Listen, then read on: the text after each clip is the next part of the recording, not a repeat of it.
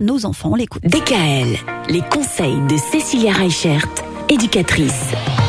La thématique de cette semaine, Cécilia, c'est la séparation des parents et on doit forcément à un moment ou à un autre expliquer ça aux enfants. C'est pas facile. Une fois qu'on leur a expliqué, il faut les encourager à parler ouvertement. Alors on va prendre vraiment le temps, leur laisser la parole sans les interrompre.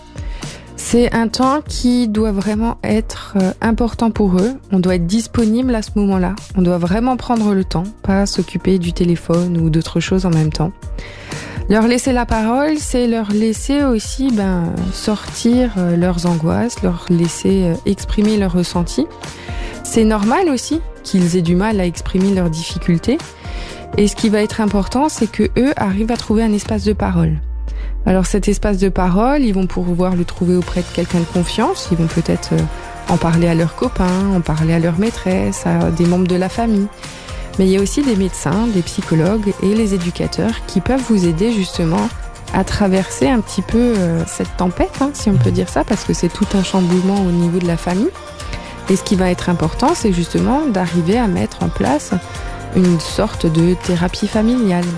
Alors il n'y a pas forcément besoin d'un accompagnement qui est très long, mais surtout en fait au démarrage pour que chacun trouve sa marque, pour que chacun trouve sa place, ça va être important d'être aidé, d'être accompagné et surtout pour l'enfant. Et si vous avez plusieurs enfants, c'est important de prendre un temps en individuel avec chacun. Parce que ben, le plus grand va pas forcément oser euh, parler de ses ressentis devant le plus petit parce qu'il a peur de l'inquiéter, peur de le blesser. Et pareil avec vos enfants, n'essayez pas en fait de leur faire de longs discours en fait, parce que ça va rentrer euh, d'un côté, ça va sortir de l'autre.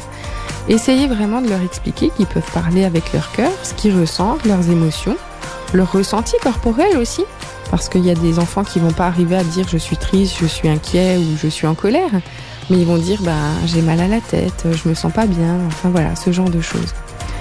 Donc ça va être important de vraiment arriver à mettre un dialogue de vous trouver des temps. Et même si euh, bah, vous n'êtes pas disponible à un moment T, bah, de leur proposer un temps où vous serez disponible du coup. Voilà. Comment gérer la séparation des parents vis-à-vis des enfants? C'est toute la thématique qu'on aborde cette semaine et on continue à parler de tout ça demain. DKL. Retrouvez l'ensemble des conseils de DKL sur notre site internet et l'ensemble des plateformes.